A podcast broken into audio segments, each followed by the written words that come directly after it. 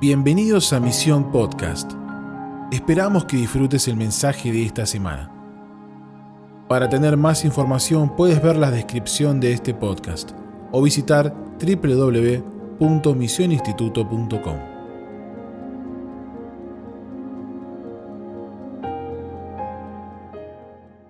El Señor me hablaba de que es el momento de que la profundidad empieza a brotar hacia afuera y que este es un tiempo profético en el que la distancia de lo que sucede en el altar y su cumplimiento es cada vez más corta.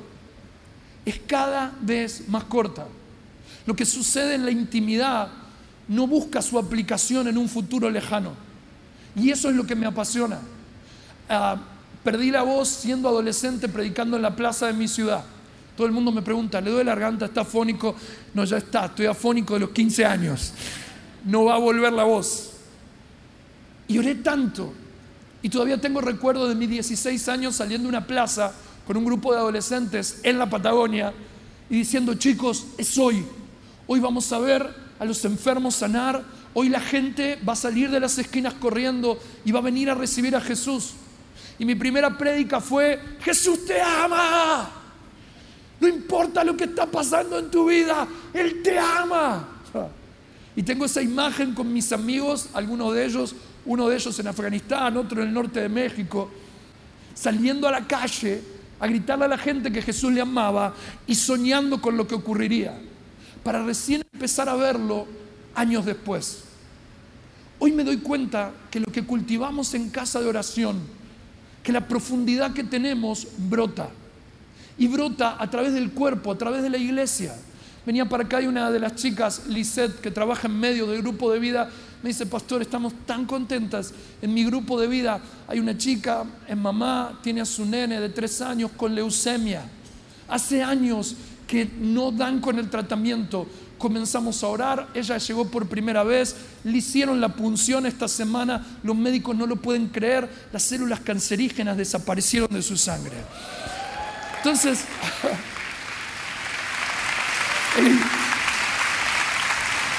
y yo le escucho a Lisette que me está contando como que acaba de comprar una docena de media lunas.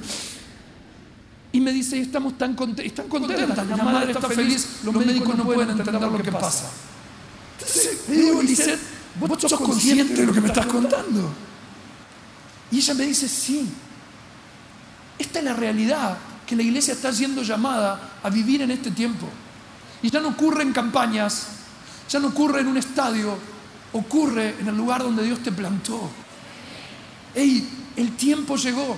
Por eso Lucas 21, que para mí es, yo lo prediqué en el último devocional en Isea y, y fue para mí muy especial. No lo, iba a leer todo, pero no lo voy a leer todo porque no me va a dar el tiempo. Pero en Lucas 21, versículo 29 al 31, dice lo siguiente, Jesús. Luego le dio la siguiente ilustración. Fíjense en la higuera o en cualquier otro árbol. Cuando brotan las hojas sin que nadie les diga, ustedes saben que el verano se acerca. De la misma manera, cuando vea que sucedan todas estas cosas, sabrán que el reino de Dios está, ¿está cómo? ¡Ey, está cerca! Yo me peleo con Jesús porque todo el tiempo le digo, ¿por qué usas estas palabras cerca, pronto, dentro de poco? ¿Cuándo es eso? ¿Cuándo es eso? Nunca una fecha. ¿No? Y antes me enojaba con los discípulos que ven a Jesús ascender y le dicen, Señor, ¿cuándo ocurrirán estas cosas? Pero después digo, yo hubiese preguntado exactamente lo mismo. ¿Cuándo vas a volver? ¿Cuándo vas a estar? Me acuerdo en medio de la pandemia tener una escena con mi hijo Valentino. Y en medio de la pandemia, cuando todos atravesamos esta temporada, tan contentos de poder estar reunidos todos acá, ¿no? sin barbijo. Oh, hace una cosa, tocalo ahí al que está al lado. Te imparto mi COVID ahora en el nombre de Jesús. Te transmito mi cepa, recibe ahora. ¡Ey, cómo sufrimos, eh! Oh. Le dije a Dani, esto va a durar 15 días, mano. Por eso la parte profética del ministerio la lleva adelante ella. Soy pastor, me agarró un ataque de ansiedad. No vamos a tener culto. ¿qué vamos a hacer sin culto? Y el Señor nos habló y dijo, vayan a casa de oración. Y en casa de oración nos dio cuatro pilares que hasta el día de hoy nos sostienen. Un avivamiento de la intimidad, un despertar a la comunión, un animar a la compasión y evocar el retorno de Jesús. Y durante todos los primeros meses de la pandemia la iglesia oró 24 horas, familia por familia. Terminaba una familia, oraba otra, asistió a 700 familias. Y la verdad chicos, ¿qué hubiese sido de Argentina y de las naciones sin una iglesia que ore? ¿Qué hubiese pasado con nuestra nación? Ustedes, nosotros nos quejamos ahora, ¿no? Miren todo lo que está pasando, la crisis, la inflación, y yo lo sé. Pero ustedes imaginan que hubiese sido de Argentina y de las naciones en medio de esta pandemia mundial sin una iglesia que ora de día y de noche, sin una iglesia que no cerró los templos, pero no cerró la iglesia, sino que partió el pan con el necesitado, asistió familias, abrazó personas, encontró oportunidades de evangelizar y sin duda hoy se encuentra frente a la más grande oportunidad de cosechar almas. Una iglesia que milita el Evangelio eterno. No es una idea, no es un concepto. ¿Y por qué le pongo militancia? Porque la militancia no tiene que ver con cantidades, ni grandes iglesias ni pequeñas iglesias. La militancia son pequeñas células que comienzan en los hogares, que se fortalecen entre amigos, y que ejercitan el poder del Evangelio sobrenatural, de la profundidad. cuando eh, María me habla de avivamiento de profundidad, yo veo la otra parte, veo los brotes, porque donde hay profundidad hay brote. Lucas 21 nos dice, miren la higuera, cuando la higuera comienza a brotar, significa que el tiempo del cumplimiento ha llegado. ¿Qué es la higuera? Yo te voy a decir lo que es la higuera. La iglesia es la iglesia, la higuera es la iglesia de Cristo. La higuera es la iglesia. ¿Se acuerdan de la higuera que no dio fruto y Jesús maldice? ¿Se acuerdan de las parábolas de la higuera, del reino de los cielos como una pequeña semilla de mostaza que crece y se transforma en qué? En un árbol que da cobijo, que tiene fruto, que las aves del cielo descienden. Jesús está profetizando en Lucas 21 lo que va a suceder. Y si pudieses leer todo el capítulo, comienza con la ofrenda de la viuda y detalla ¿Saben qué es lo que detalla? No lo que va a suceder, detalla lo que está sucediendo. En la nueva traducción viviente dice acontecimientos futuros. Tenés que tachar donde dice futuros y poner presentes. Acontecimientos presentes. Y nos habla del contexto y nos habla del marco de las cosas que van a suceder, que vos las has escuchadas, has escuchado y que han sido hablado y predicado tantas veces. Pero la señal en medio de Lucas 21 es la higuera. Cuando empieza a brotar la higuera, se anuncia que es el verano. Pero no puede ser. ¿Cómo va a venir el verano si estamos en invierno todavía? ¿Cómo va a venir el verano si estamos apenas saliendo del otoño? ¿Cómo va a venir el día si estamos en la mitad de la noche? Me encanta porque Jesús rompe los parámetros naturales y dice, miren la higuera, miren cómo crece, miren cómo brota, porque cuando ustedes ven los brotes van a ver que el verano está cerca. Amados, si miramos el contexto de las señales, vemos el cumplimiento tan real, tan perfecto. Y algo que me conmovió de poder compartir el viaje en Israel, no fueron los lugares históricos, fueron las señales cumplidas. El pueblo volviendo a Israel, Israel amando a los gentiles, los gentiles amando a Israel. Y pude ver a Jesús caminando en Jerusalén, pero no en, mi imaginación vestido de una túnica, sino vestido de jean y zapatillas, calzado con la ropa de 180 chicos que levantaron altar de adoración, abrazándonos con las casas de oración que se establecen en ese lugar, el cumplimiento real. Los protagonistas de esta temporada, los protagonistas de un evangelio eterno, que hoy entienden que el pasado nos trajo hasta acá y que no menosprecian a aquellos que nos ha traído hasta acá.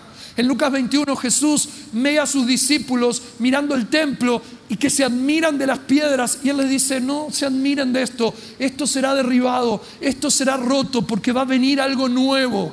Amados, nosotros ya hemos visto eso en este tiempo. Las estructuras de religión no tienen efecto, se caen. Las cosas que nos atraparon por años se caen.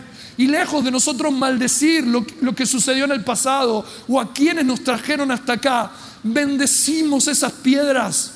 Bendecimos a aquellos que con la luz que tenían nos trajeron hasta este lugar. Amado, yo soy pastor porque mi suegro se fue a la Patagonia cuando tenía 80 años, tenía en, en, los años 80, en medio de la guerra de Malvinas, y sembró literalmente su vida. Mi ordenación pastoral no fue en un púlpito, fue al costado de la ruta cuando mi suegro pierde la vida en un accidente. Por eso, si hablamos de dolor, entiendo lo que sucede. Cuando nosotros no tenemos un horizonte claro, pero sabemos que hay un llamado. Y no puedo dejar de honrar y entender que esas piedras tienen valor. Las piedras que te sostienen, la iglesia local que te formó, el pastor que oró por vos con la luz que tenía te trajo hasta este lugar. Pero el Señor llega un momento en Lucas 21 que dice, no admiremos las piedras, admiremos lo que va a venir. Porque va a venir un contexto que esta estructura no lo va a resistir. Claro, parece muy loco lo que te estoy predicando hasta que vivimos la pandemia. Y nos dimos cuenta que la estructura de la iglesia tradicional no podía resistir lo que iba a ocurrir. No lo podía, y aunque la estructura no resistió, la que sí resistió en la iglesia, loco, estás acá, estás de pie, me estás escuchando, tenés donde congregarte, tenés donde crecer, tenés donde desarrollarte. Amado, la iglesia de Cristo es asombrosa. No solo atravesamos una pandemia, sino que estamos listos para levantar la más grande cosecha de almas que jamás se haya levantado en la tierra. Estamos listos. ¿Y, qué, tenemos miedo? ¿De que se desmorone el mundo? Si ya se desmoronó. ¿Qué, ¿Qué tenemos miedo? ¿Qué es lo que nos Solo podemos detenernos nosotros mismos. Por eso, miren la higuera, miren la higuera, miren la higuera. Y sin duda, Lucas 21 dice, no se dejen engañar. Ay, ayer me empezaron a temblar las patitas cuando Marcos comenzó a predicar y dice, todo lo que no se predica como que Jesús es el centro. ¿Saben qué dice Lucas 21? Ojo con los que escuchan. Se van a levantar muchos engañadores. Se van a levantar muchos que van a hablar en nombre de quién? En el mismo nombre que nosotros. En el nombre de Jesús.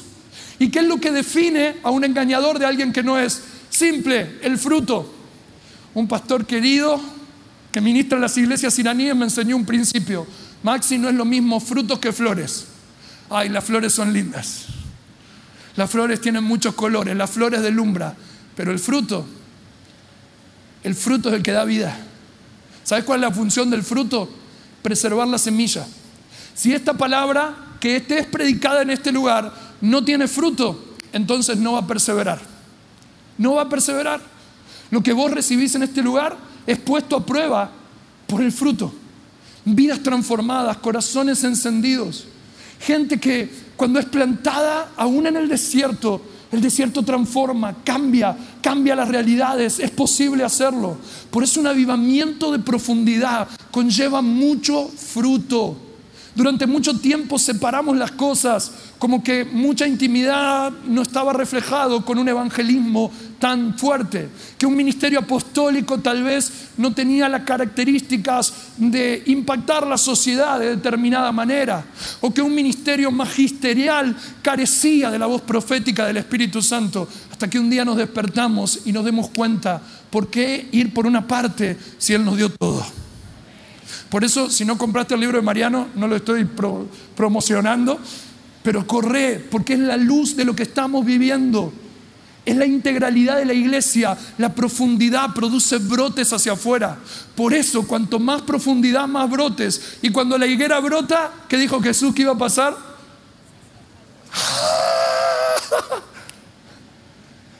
Cuando la higuera brota, el reino se acerca.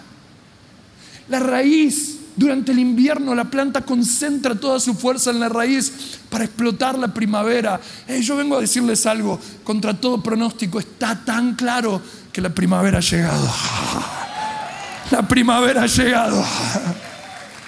Y tal vez hemos maldecido nuestros inviernos y nos hemos enojado en medio de nuestras crisis, pero nos llevaron a lo profundo, nos llevaron a replantearnos qué creemos, por qué lo creemos de qué manera lo creemos y por eso hoy hasta nos sentamos a descubrir que los últimos tiempos eran diferentes a lo que habíamos aprendido durante muchos años y que teníamos que considerar que la iglesia atravesaría la gran tribulación y que el reinado de Jesús físicamente se haría visible en nosotros.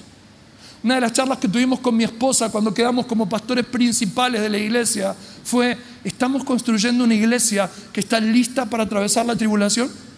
Y fuimos más, más abajo, nos preguntamos, ¿estamos criando a nuestros hijos? ¿Ellos estarán listos para dar defensa de su fe? ¿Ellos estarán listos para caminar en medio de eso? Y nos dimos cuenta que casa de oración era un concepto transversal al que toda la iglesia tenía que pertenecer que los niños tenían que tener su propio espacio, no solo de adoración e intimidad, sino de ministrar lo que el Señor puso en sus corazones y en sus vidas. Ese es un avivamiento de profundidad, es tan claro. Y nos encontramos en el contexto en el que el Señor dijo que iban a suceder guerras, calamidades. Pero en medio de esto Dios preparó una iglesia de alto, de alto impacto en lo social y que transforma ambientes, que interpreta la realidad. Amado, un día viene mi esposa y me dice, Maxi, Dios puso en mi corazón las Islas Malvinas, una herida abierta de 40 años en medio de nuestra sociedad. Ni olvido ni perdón, se dice en Argentina. ¿Y saben lo que pasa con la gente que no perdona? Vive encadenada. Si una persona no perdona, vive encadenada. Si una nación no perdona, El Señor nos regaló una isla. Hasta el día de hoy pienso que hubiese sido mejor que nos regale, no sé, Hawái o algo de eso. Durante cuatro años hemos visitado, ministrado. La puerta de entrada de ese lugar fue la iglesia anglicana, totalmente diferente a estos neopentecostales. Sentir el dolor de la pérdida de, de, los miles de soldados que murieron. El dolor de la gente de la isla y decir, ¿qué hacemos en este lugar? ir a espacios vacíos. En el cementerio de Darwin levantamos altares de adoración una y otra vez. Pero no me olvido el último viaje, cuando un asesor del presidente se sienta al lado de uno de nuestros chicos y dice, esto no se soluciona más. Y Faco con una sonrisa le dice, hey, hace una semana que comemos con ellos, estamos en sus casas, compartimos la fe, adoramos lo que la política y el mundo no puede sanar. Jesucristo lo sanó en la cruz del Calvario. Ahora, de esto te estoy hablando, de que lo que viene de Dios no es para idealizarlo, es para materializarlo. Y que en este ambiente todo aquello que partimos se multiplica. Que en este ambiente el Evangelio es tan real y que lo construimos desde el lugar de la intimidad con Dios se materializa en hechos concretos, en hechos poderosos que cambian la sociedad, que transforman. Y cuando nos sumergimos en eso, lo que ocurre inevitablemente es extraordinario. Lo que ocurre es que entendemos que este contexto de vulnerabilidad, veníamos en el auto para acá y nos decía un hermano que es gendarme que aunque trabaja en la oficina, ya lo pusieron a disposición porque hay un temor que comiencen los saqueos en Argentina. Y esto nos asusta, pero ¿saben qué?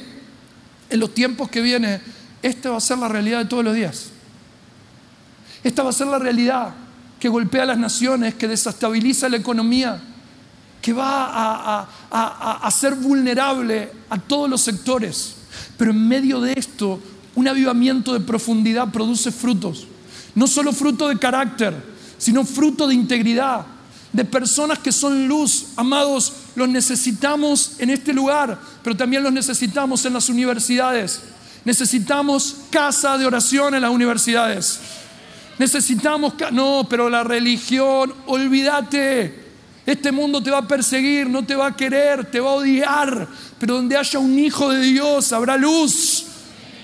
Esto se va a convulsionar y la gente necesita saber que estamos ahí, que lo que hemos cultivado en la profundidad lo militamos en la realidad. Voy a decirlo otra vez, lo que hemos cultivado en la intimidad en la profundidad, lo militamos en la realidad, lo militamos.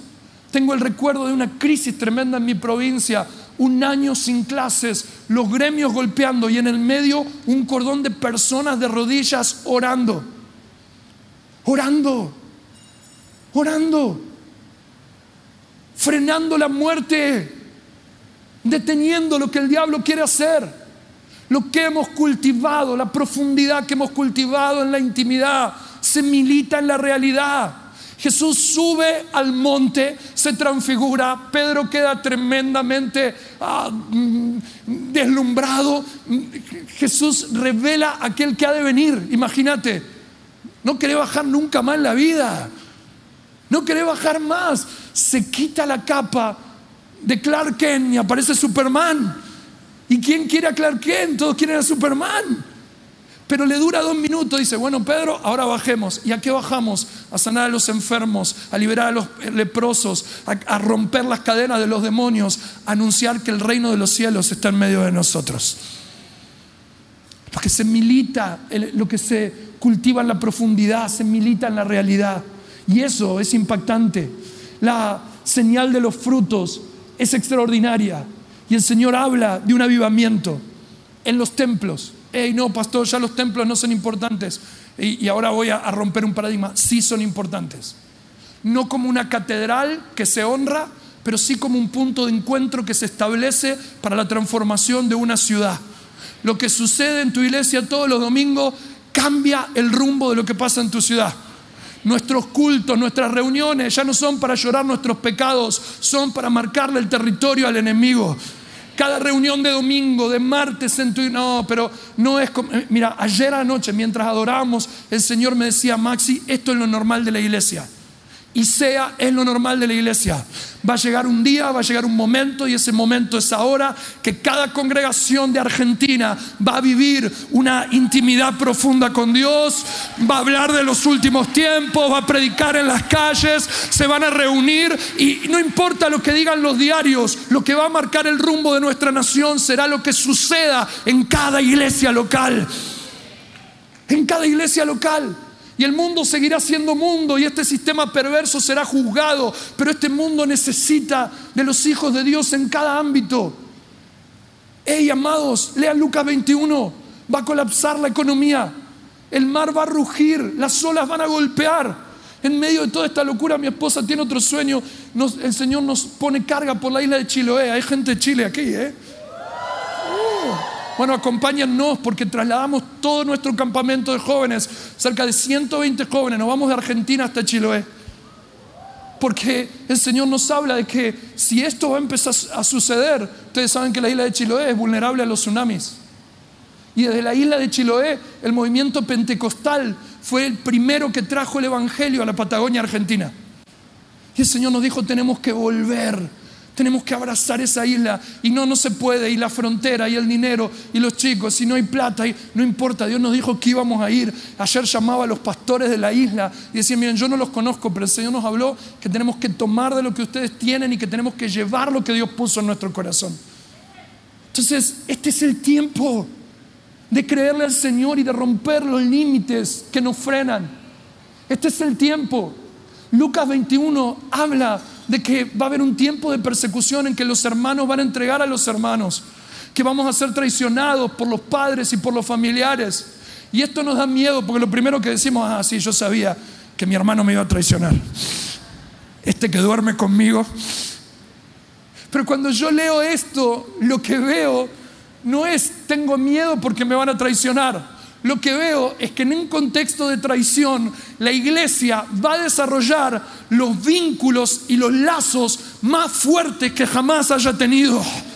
En la iglesia de Cristo la gente va a encontrar a su hermano, a su papá, a su mamá, al que le va a abrir la puerta cuando esté perseguido, el que no, no va a estar mirando si llegó primero o si predica mejor o si tiene un don diferente o si creció su congregación más que la de él. No va a estar mirando eso porque en medio de la persecución, ¿sabes cuánto importa eso? Nada.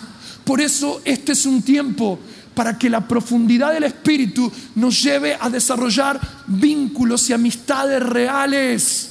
Amigos, la realidad es que uno no hace amigos, los amigos lo hacen a uno. ¿Eh? Yo cuando, cuando veo esto y tengo esta idea loca de que el Señor ha decidido construir el reino de los cielos con amigos. Y si miramos los paralelos y tomo una de esas miles de referencias que Marcos me mencionaba puedo ver a los amigos de Daniel. Daniel es el libro profético por excelencia de los últimos tiempos, pero aún sus historias nos marcan los acontecimientos finales. Y ahí tenemos a los tres amigos de Daniel, Sadrach, Mesach y Abednego, entrelazados. Todo el mundo de rodillas y ellos delante del rey diciendo, rey, Dios nos puede librar. Pero aunque no nos libre, nosotros no vamos a doblar nuestras rodillas frente a este sistema.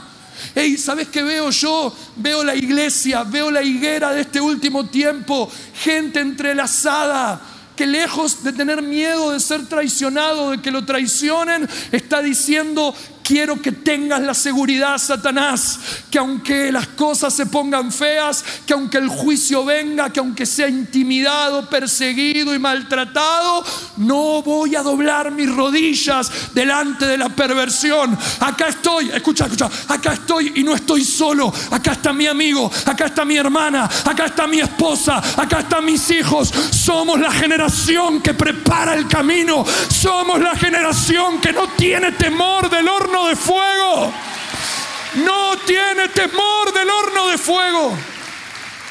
¿Y ¿por qué no tiene temor del horno de fuego? Porque no le quema, no, porque sabe que el horno de, de, fuego, Malaquías capítulo 4, es juicio para el perverso, pero el horno de fuego para los hijos de Dios es sol de justicia que trae sanidad. Es sol de justicia que trae sanidad son lanzados al horno de fuego. Y díganme si no es un tipo de los últimos tiempos. ¿Quién aparece en el medio? una cosa es cantar mi amado viene acá y otra cosa es cantarlo en el horno de fuego, ¿no? Mi amado viene. Está acá. Está acá. Una cosa es decir Maranata ahora en intimidad con el amado y otra cosa es decir Maranata cuando te empujan en el horno y de repente se materializa. Ay, yo me muero. Aparece. Sobo. ¿No? El ángel del Señor. Uno que tenía la apariencia a los hijos de los dioses, para los teólogos una teofanía, para mí Jesús. Camina con ellos en el horno de fuego. Y el sol de justicia vendrá con sanidad sobre sus alas. ¡Ey! Él viene y después voy a hablar de un avivamiento sustentable, pero el que lo precede también nos revela su persona de una manera extraordinaria, el Espíritu Santo. Y me impacta porque ellos salen del horno. Y mi pregunta es, en el horno había cuatro, pero salen tres. ¿Dónde se fue el cuarto? ¿Dónde estaba el cuarto? Bueno, volvió al trono, tenía que venir otra vez, tenía que... Y, me impacta porque el que responde ahí donde estaba el cuarto es Nabucodonosor. Porque lo mira a los tres que salen del horno y le dice, no puede ser. Ahora ustedes tienen la gloria del cuarto. Ahora ustedes no solo que no tienen olor a humo, no solo que no se quemaron en el fuego de la prueba, no solo que no fueron consumidos en el horno, sino que ahora sus rostros brillan, sus ojos están encendidos, tienen la misma apariencia. Hey, amado, en el horno ellos se fundieron con el cuarto. En el horno los tres fueron uno. Eso es lo que va a suceder en este tiempo.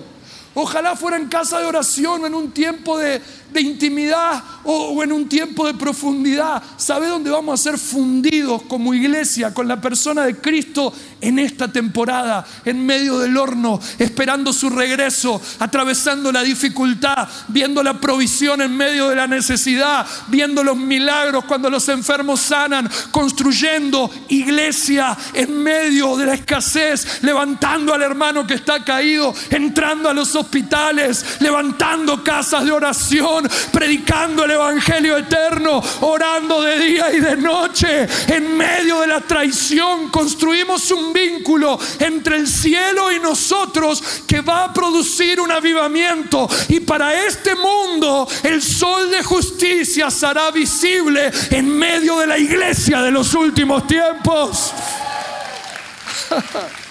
Yo lo creo. Y veo que es hacia donde el Señor nos está llevando. Por eso, a veces nos abruma tanta información, pero el Señor dice, mira la higuera. Hey, pastor, pero no, no es la realidad de mi iglesia, no es la realidad de mi congregación, no es la realidad donde estoy. Hey, quiero decirte algo, la iglesia es más grande que tu realidad y que mi realidad. La iglesia es más grande que eso. Ser fiel en el lugar donde te plantó es establecer un territorio que ya no le va a pertenecer nunca más al enemigo. Por eso construir iglesia es tan importante. Y por eso es tan relevante que en esta mañana haya tantos pastores en este lugar. Y otros pastores que están mirando. Y muchos escuchaban con temor este mensaje. Y perdónenme, pero yo soy uno de esos. Tengo que confesarlo. Siempre fui más del, cuchillo entre los dientes que de la intimidad profunda con Dios. Pero el Señor me hizo casar con una mujer de profundidad con una mujer que me enseñó a que las dos cosas son una y que lo que cultivo en la intimidad se materializa en mi realidad y que en medio de la intimidad profunda con Dios la realidad es impactada y transformada. Y me encantaría poder contarle mil cosas más, pero en realidad es el llamado de Dios a que lo puedas vivir.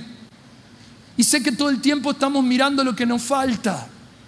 Hey, yo no tengo lo de Maxi, no soy amigo de Mariano, no, no, no, voy a misión, no tengo esta capacidad y ahora vuelvo a mi iglesia y es difícil, la adoración es diferente. Hey, deja de mirar lo que te falta y empezá a mirar lo que tenés. Porque en Lucas 21 Jesús nos enseña eso. Lucas 21 comienza con la historia que mil veces usaste si te tocó levantar la ofrenda en la iglesia. ¿No? La historia de la viuda algunos se ríen porque son, son los que les toca levantar la ofrenda en los cultos. Por favor, levantar la ofrenda. No, Padre Santo. Espíritu de revelación. ¿Cómo encajo los últimos tiempos con, con la ofrenda? Tres años de misión para venir a levantar la ofrenda.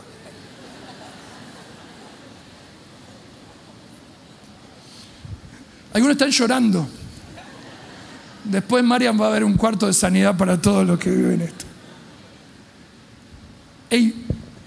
Jesús está en el templo donde estuvimos nosotros, ¿eh? y ven cómo los fariseos llevan sus ofrendas y las arrojan y los discípulos están fascinados. Míralos, entregan tanto dinero, tanta plata, con sus estructuras, con sus formas, y de repente aparece esta mujer, una viuda que da las dos últimas blancas que tenía. Y Jesús Miren, yo creo que los, los discípulos se enamoraron de la mirada de Jesús. Porque lo ven sonreír y ven en Jesús un brillo en sus ojos. Creo que en ese momento hubo un destello del que ha de venir. Porque hay momentos en que al de venir, el que, que había de venir, se manifestó en el que era. ¿Sí? Hay momentos, hay destellos. ¿Y saben cuáles fueron esos destellos? cuando él fue sorprendido por la fe de la gente. La sirofenicia viene con su hija enferma y Jesús le dice, aún los perrillos comen de las migajas y, no, no, no, le trata bien, pero sin embargo la mujer lo ve y entiende quién es él y dice, lo que, no me importa lo que me digas, con las migajas me sobra, mi hija va a ser sana. Y Jesús, el que es en ese momento, se le enciende la llamita de los ojos y dice, wow, ni siquiera yo te sano, mujer, tu fe te ha sanado. Hace poco tuvimos, tuvimos una charla con todos los jefes de la policía de la provincia para charlar con ellos la temática de prevención del suicidio. Una ola de muerte se desató sobre las naciones después de la pandemia. Y les contaba a ellos acerca de un centurión romano que hizo encender la llamita de los ojos de Jesús. Jesús solamente da la palabra y mi siervo va a sanar, porque yo soy hombre de autoridad y cuando yo les mando a hacer algo, ellos lo hacen y Jesús, la llamita. Dice, oh, de cierto que no he hallado una fe, anda, que tu siervo ya sanó. Y cuando el siervo va, se da cuenta que a la misma hora el milagro había ocurrido. María de Betania, rompiendo el perfume a los pies de Jesús. Y el que es abre los ojos y las llamas se encienden y dicen, no hay otra mujer que haya entendido lo que está sucediendo como ella. Me impacta porque esos ojos de fuego ahora están ardiendo permanentemente delante del trono. Y muy pronto lo vamos a ver cara a cara. Muy pronto lo vamos a ver cara a cara. Y ¿sabes qué me impacta eso? Porque Jesús se revela de esa manera y nos desafía hacia lo que viene para este tiempo.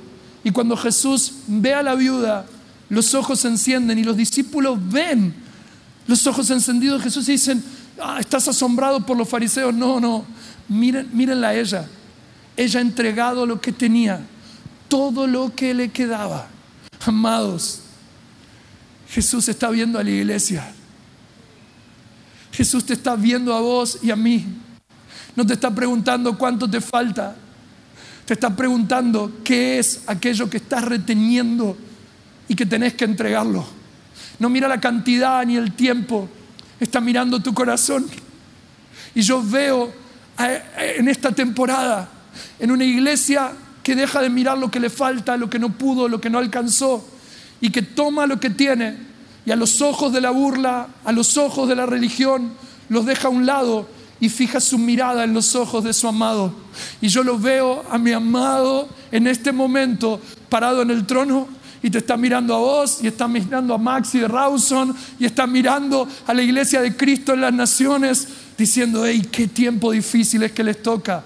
Los juicios serán desatados. Pero ¿saben qué le está diciendo Jesús al Padre? No a los discípulos, míralos, míralos, míralos, míralos están dispuestos a no guardarse nada. Míralos, míralos, míralos, están renunciando a la queja. Míralos, míralos, se reúnen en la madrugada, llenan estadios solo para escuchar mi voz y entender lo que va a suceder. Mirá, lo que tiene en la mano no alcanza, lo que tiene en la mano no es suficiente para redimir ciudades, para sanar sus heridas, para cambiar sus historias, pero aunque saben que no es suficiente, vienen con lo que tienen en la mano y lo rinden en mi altar Míralos porque con ellos yo voy a preparar el camino. Papá, míralos porque yo les voy a dar el más grande avivamiento que haya tocado la tierra.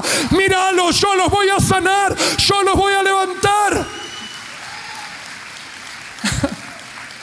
y no lo creo solo porque me emociona, lo creo porque Él lo dijo. Miren la higuera, miren la higuera, miren la higuera, comienza a brotar. Miren la iglesia. ¿Y, qué miramos? Los frutos. No, no. Mira los brotes. Comienza a romper. Por favor, amado, mírame. Sé que a veces poner la mirada en nosotros mismos es más atractivo. Mira la iglesia. Mira tu congregación. Mira lo que estás construyendo. Mira la higuera. Mira los brotes. Mira lo que está sucediendo. Cuando la gente me habla y me dice, Maxi, en la nación no hay referentes jóvenes, no hay pastores, no hay esto, tengo que cambiar el chip automáticamente porque he dado mi vida para que esto sea real. ¿Y saben qué? Me ha tocado recorrer Argentina desde las Malvinas hasta el norte, predicar en lugares donde hay miles de personas, pero también llorar abrazados con chicos en la Patagonia, que no son más de 10 en su campamento, que miraban las predicaciones de los estadios por televisión, pero cuando volvían a su realidad, la sequedad de su tierra era tan grande que apenas podían sobrevivir ellos. Y no lo digo con lástima ni con mérito personal, porque saben que vengo a decirles, la higuera está brotando. Y lo estoy viendo, lo estoy viendo. Pequeñas congregaciones, grandes lugares, pastores que quiebran su corazón, muchachos que son leales, leales y fieles aun cuando la traición es la moneda corriente en su ciudad. Gente que quiere conocimiento y profundidad, pero que ama lo que lo trajo hasta ese lugar. Amados, vengo a decirles, en Argentina la, iglesia, la, higuera está brotando. La higuera está brotando y la higuera anuncia el verano en medio de una oscuridad tan profunda que nos deja en una economía devastada en medio de una Latinoamérica que se debate entre abrirle la puerta al infierno y rendirse por completo a Dios, la higuera está brotando. La higuera está brotando y anuncia que el verano ha llegado. Anuncia que el verano ha llegado. Anuncia que este es el tiempo de que aquello que hemos cultivado en una intimidad profunda sea militado en la realidad. Sea militado en la realidad. Que sin temor anunciemos en las calles que el reino de los cielos se ha acercado. Que nos metamos en los lugares de mayor oscuridad para declarar el reino de los cielos acercado. Que nos paremos en los estrados públicos, en las concejalías, en los municipios, en las intendencias, en los barrios marginales, en los lugares donde se practica deporte y sin temor revelemos que Jesús es Señor y que con Él vamos a reinar por siempre y para siempre, porque la higuera ha brotado y el verano ha llegado. La higuera ha brotado y el verano ha llegado. La higuera ha brotado y el verano ha llegado. Nuestro amado viene. Nuestro amado viene.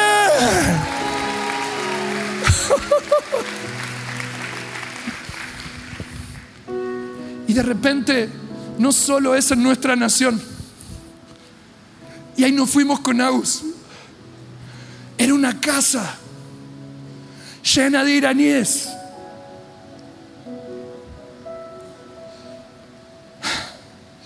Precio de ser cristianos es ser muertos. Lograron escaparse como refugiados a Turquía, sin nación, sin pasaporte.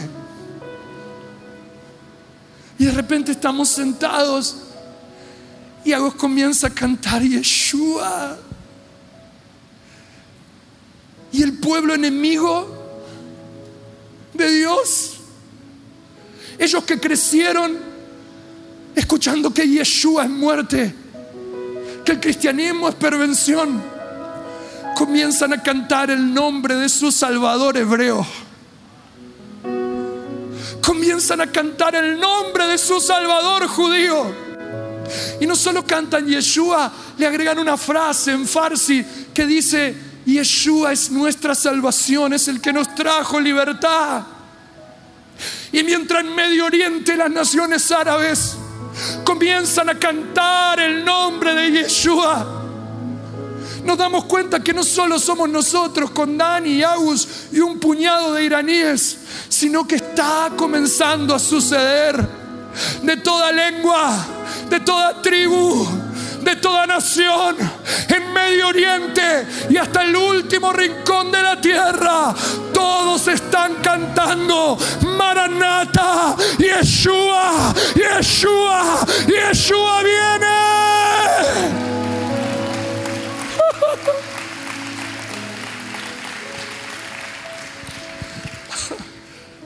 Entonces, ¿qué quiere que te predique más?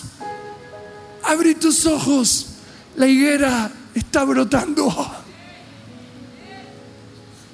Mírate a vos mismo. Muchos de los que estamos acá tendríamos que estar muertos. Pero la higuera está brotando. Y cuando la higuera brota es que el verano ha llegado.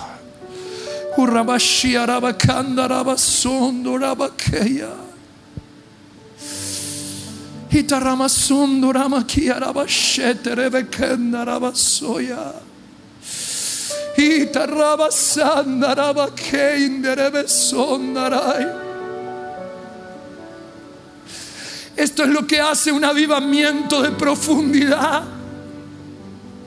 Un avivamiento de profundidad hace brotar la higuera.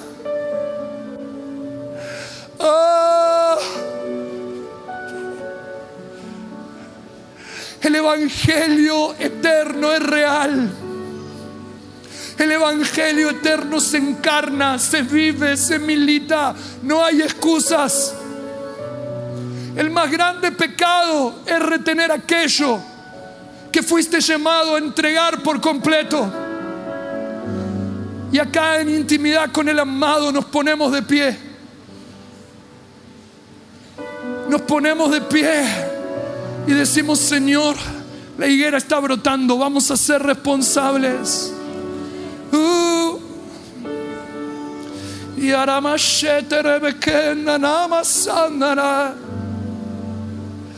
Yararamannaramaya senere.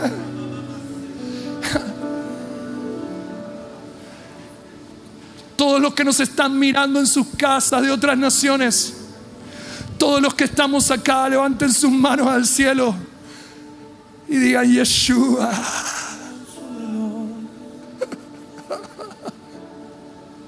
Podés ver sus ojos de fuego.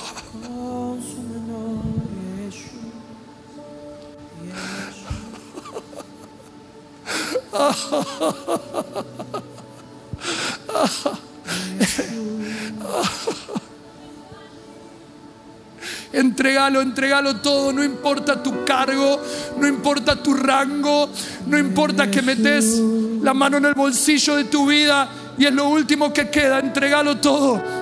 Los ojos de Yeshua están puestos sobre vos. Yeah.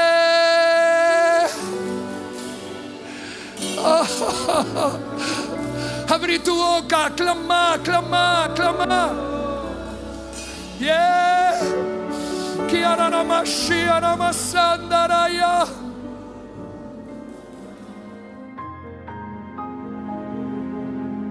Gracias por escucharnos. Esperamos que hayas disfrutado el mensaje de esta semana. Para tener más información puedes ver la descripción de este podcast o visitar www.misioninstituto.com.